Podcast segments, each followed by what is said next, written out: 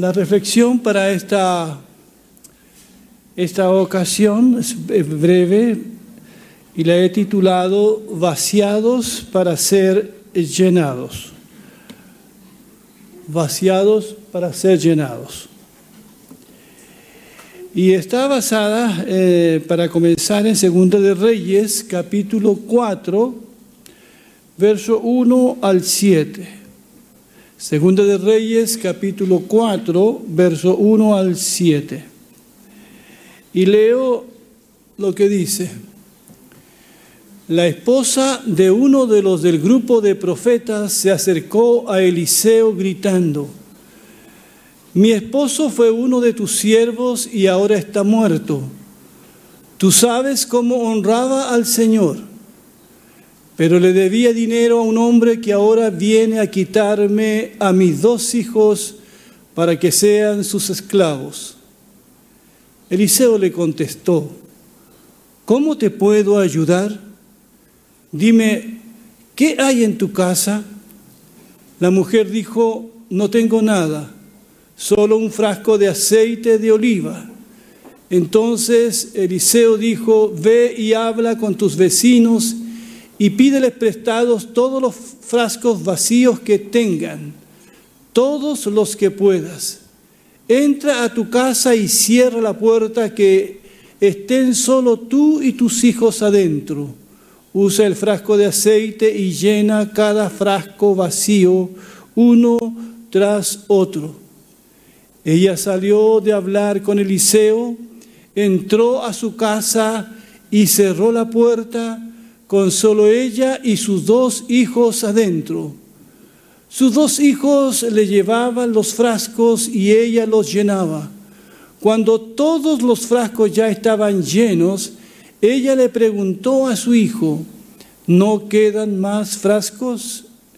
Él le dijo, no hay más.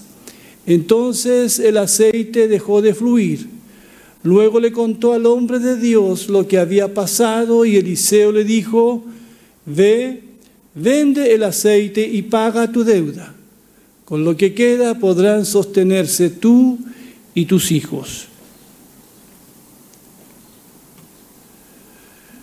Vaciados para ser llenados. Este es un relato muy conmovedor con el que quisiera empezar esta reflexión.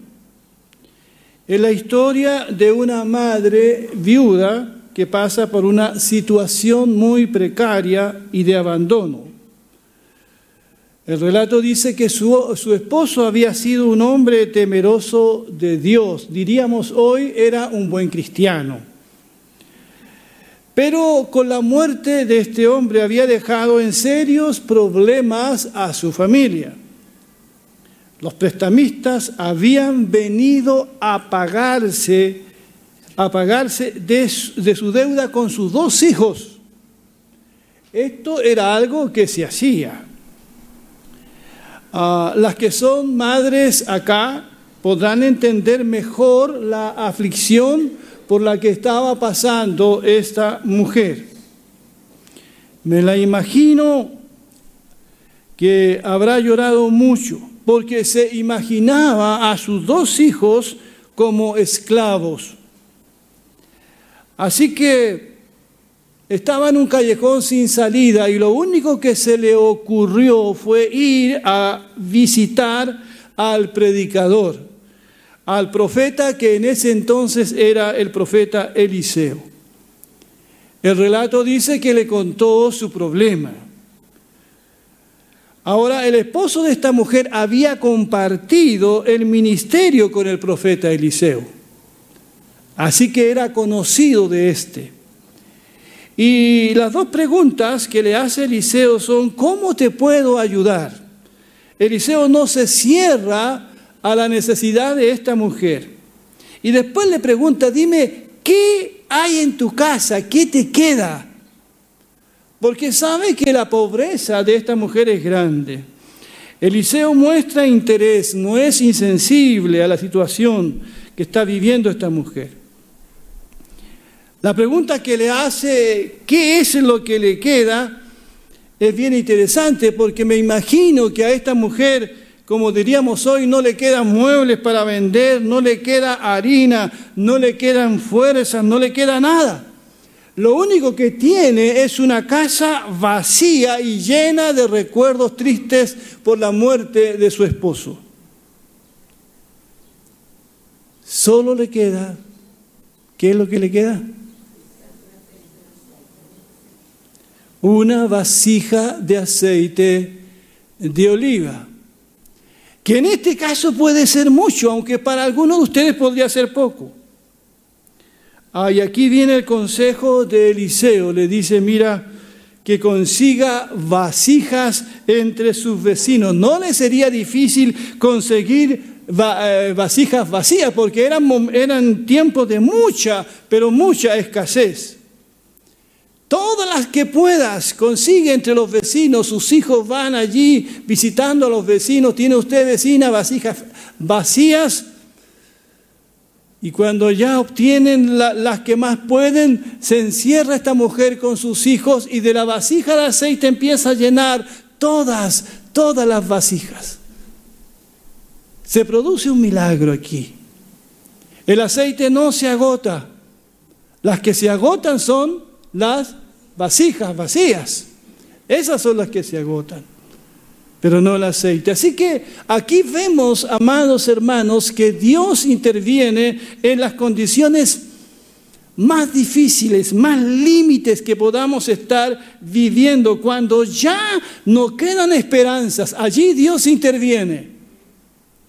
Cuando nuestras vasijas también están vacías, cuando nuestras fuerzas flaquean. Y esto también le ocurre a los cristianos. Porque esta era una familia que servía a Dios.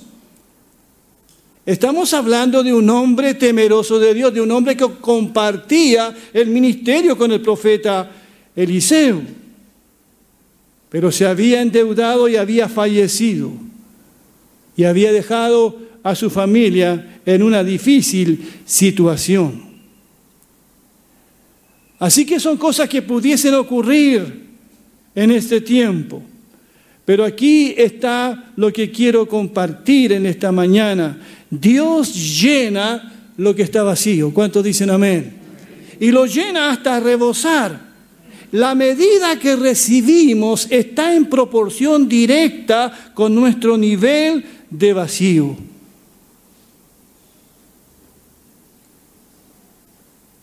¿Ha quedado el nido vacío? ¿Dios se ha llevado un ser querido como ocurrió con esta mujer? Quizás se pierde el trabajo, la salud, ¿Se ha quedado alguien aquí, alguien de los que nos están escuchando con las manos vacías? Cuando eso ocurre, igual que esta mujer, sentimos temor. Nos sentimos solos. Nos sentimos frágiles y eso sí que nos asusta. A muchos los asusta sentirse vulnerables que no son de fierro, que no son de acero, que son de carne y de hueso, que hoy no podrían tener nada, que mañana podrían quedar sin trabajo, eso asusta. Saber que dependemos de otros. Pero es allí, amados hermanos y amigos que están aquí escuchando la palabra del Señor, pero es allí donde la presencia de Dios se hace más real en nuestras vidas. Dios derrama de su gracia y amor sobre nuestras vasijas rotas y vacías. Porque Dios no solo llena despensas, como fue el caso aquí, sino también Él llena nuestras vidas con su presencia. Cuando uno lee la Biblia descubre que Dios, el Dios que adoramos, el Dios al que servimos, es experto en llenar espacios vacíos de nuestra vida. El conocido relato de Juan capítulo 2, cuando Jesús es invitado a una boda. Se acaba el vino, pero había allí tinajas vacías. Jesús dice, llénenlas con agua. Y esas tinajas que estaban vacías fueron llenas de un vino delicioso. En Juan capítulo 4 eh, Jesús se encuentra con una mujer cuya vida estaba vacía de significado, carente de amor, del amor verdadero de un propósito para su vida. Jesús satisface el hambre y la sed espiritual de esta mujer. Jesús llena la vida de esta mujer. Y así ocurre en toda la Biblia, en el Antiguo, en el Nuevo Testamento. Dios se complace en llenar lo que está vacío. Pero saben, no todos reciben esta bendición. No todos son llenados Muchos vinieron a Jesús también, pero se fueron con las manos vacías. Recuerdo el caso del joven rico.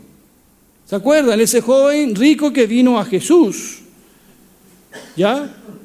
Vino a Jesús con una pregunta bien interesante, maestro, ¿qué tengo que hacer para heredar la vida eterna? Era rico, pero no tenía la vida verdadera, la vida eterna. Pero cuando Jesús le dijo lo que tenía que hacer, él regresó como había venido. Se fue. ¿Saben por qué se fue este hombre rico? Porque no tenía espacio para Jesús en su vida. Su vida estaba llena de cosas, de actividades, seguramente llena de compromisos sociales pero no tenía un lugar para Jesús en su vida. Es posible también que nuestra agenda esté llena de cosas por hacer, pero de cuántas de esas cosas importarán en 20, en 30, en 40 años más. ¿Importarán cuando tengamos que partir de esta vida y presentarnos delante de Dios? Esas cosas que ocupan tanto de nuestro tiempo y que nos hacen olvidarnos del Señor. Por eso nos sentimos vacíos. El mercado funciona apelando a esa sensación de vacío de la gente. La publicidad parte de la idea de que a ti y a mí nos falta algo importante y ellos tienen para dártelo.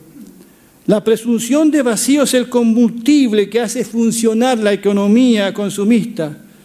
Se nos hace creer que debemos cambiar de auto, que debemos irnos a una casa más grande, eh, adquirir un celular de última generación.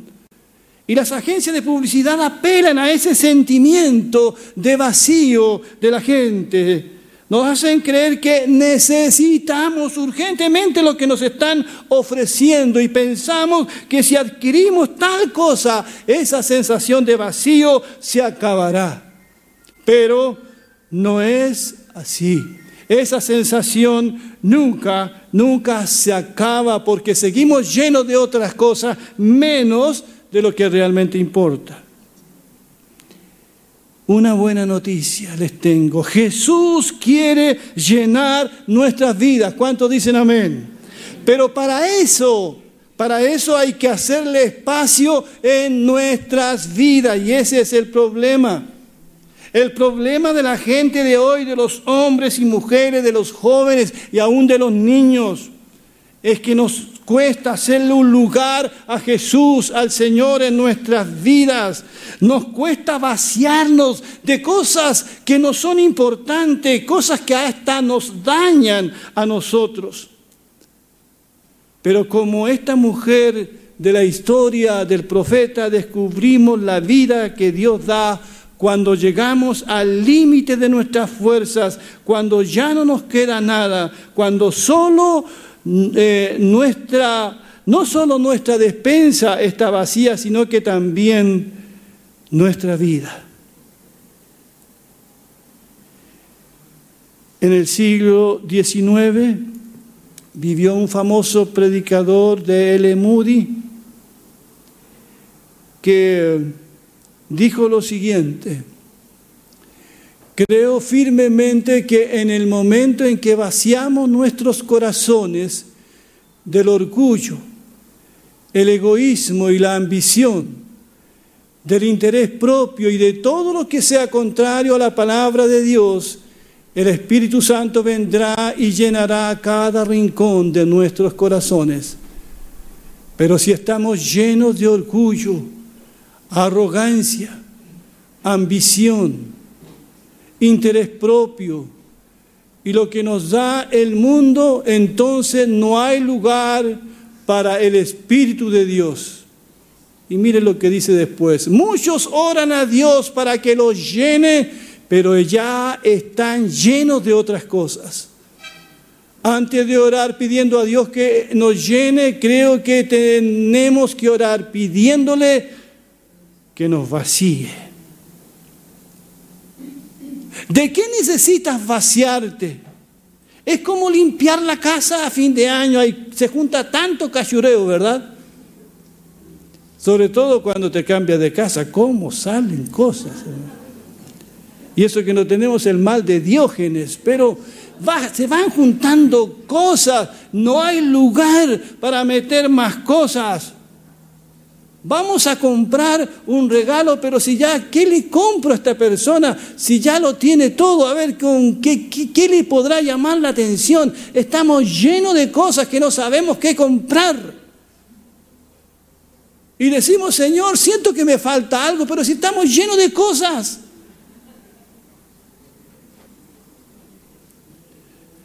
Por eso la pregunta es, ¿de qué necesitas vaciarte? ¿De qué necesitas vaciarte? ¿Qué necesitas dejar en tu vida y abandonar para que Dios llene tu vida?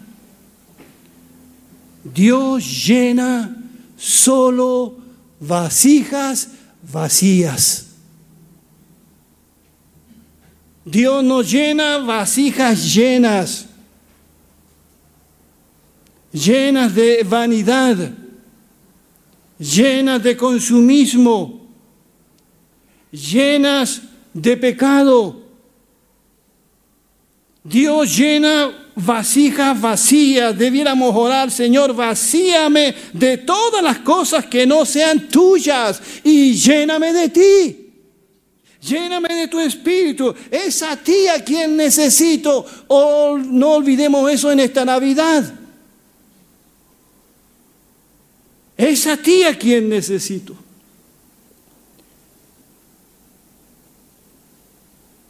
¿Está tu vida demasiado llena de cosas? ¿Por qué viniste al culto hoy? Porque te sobró un poco de tu tiempo.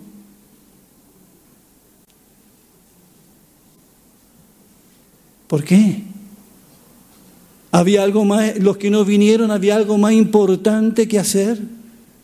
Que venía a adorar al Señor, participar de su mesa, nuestra vida, hermano, nuestra agenda está llena de cosas. ¿Cuántas de esas cosas realmente importan?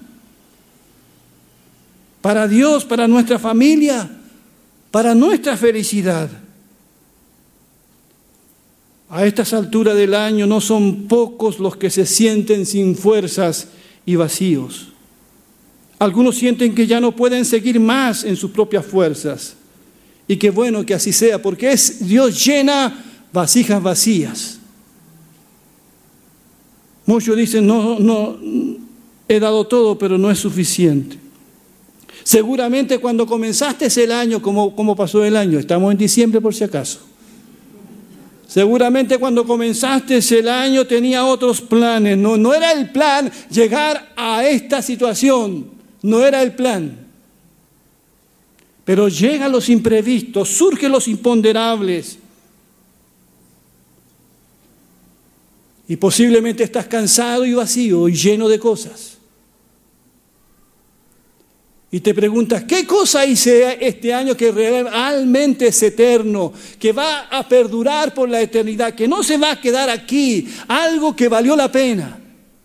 Hice algo que valió la pena, hice algo por otro, no solo por mí, todos hacemos cosas por nuestros hijos, por nuestra esposa. Ese no es el punto. Jesús dijo, amarás al Señor tu Dios con todo tu corazón y a tu prójimo como a ti mismo. ¿Cuántas cosas nos hemos cansado por los demás? ¿Cómo comenzaste el año? ¿Cómo lo estás terminando? Pero es posible que estés en el lugar preciso, en la condición necesaria para que Dios empiece a llenar tu vida de lo que es verdadero y eterno. Estás justo en el lugar posiblemente para conocer a Dios como nunca lo conociste. Y quizás en esta mañana los que nos están escuchando también necesitan una medida de aceite, pero no un aceite de este que tengo en este frasco, sino de ese aceite del Señor, del Espíritu Santo. Quizás necesitamos ser llenos de eso. Sí, nuestra, tu refrigerador está lleno. No necesitas el milagro de esta mujer viuda que necesitaba los recursos económicos. Quizás tienes trabajo, como oraba un hermano en la mañana, el problema de mucha gente no es la necesidad, es la abundancia. Eso nos aleja de Dios, la abundancia.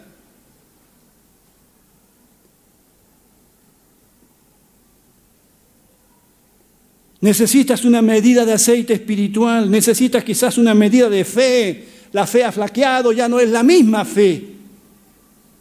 Necesitas una medida de esperanza, has perdido la esperanza. Necesitas una medida de gracia en tu vida. Si es así, estás en el lugar correcto, porque es Dios al que necesitas. Quiero recordar ese pasaje para ponernos en sintonía con, con lo que ocurrirá el sábado ese pasaje de Lucas 2.7. Como lo tienen allí, leámoslo juntos, por favor, y terminamos con esto. Lucas 2.7, lean conmigo. Así que dio a luz a su hijo primogénito, lo envolvió en pañales, lo acostó en un pesebre, porque no había lugar para ellos en la posada. Eso pasa siempre. La posada está llena, no había lugar para Jesús. Y Jesús no nació en una posada, no nació en la hostal de Belén. Lo único que encontraron para él fue un pesebre que estaba vacío. ¿Entienden lo que quiero decir? Una cueva, algunos dicen que era una especie de cueva donde dormían los animales. Era lo único que estaba vacío y allí nació Jesús. ¿Está vacío tu corazón? ¿Necesitas a Dios en tu vida? Él llena lo que está vacío. Él necesita vasijas vacías para llenar. Señor, lléname de ti lléname de tu espíritu. Quizás el problema no es tu despensa, no es el trabajo, esas cosas la tienes, pero es la bendición de Dios lo que hace la diferencia. Que Dios bendiga su palabra. Pongámonos de pie, por favor.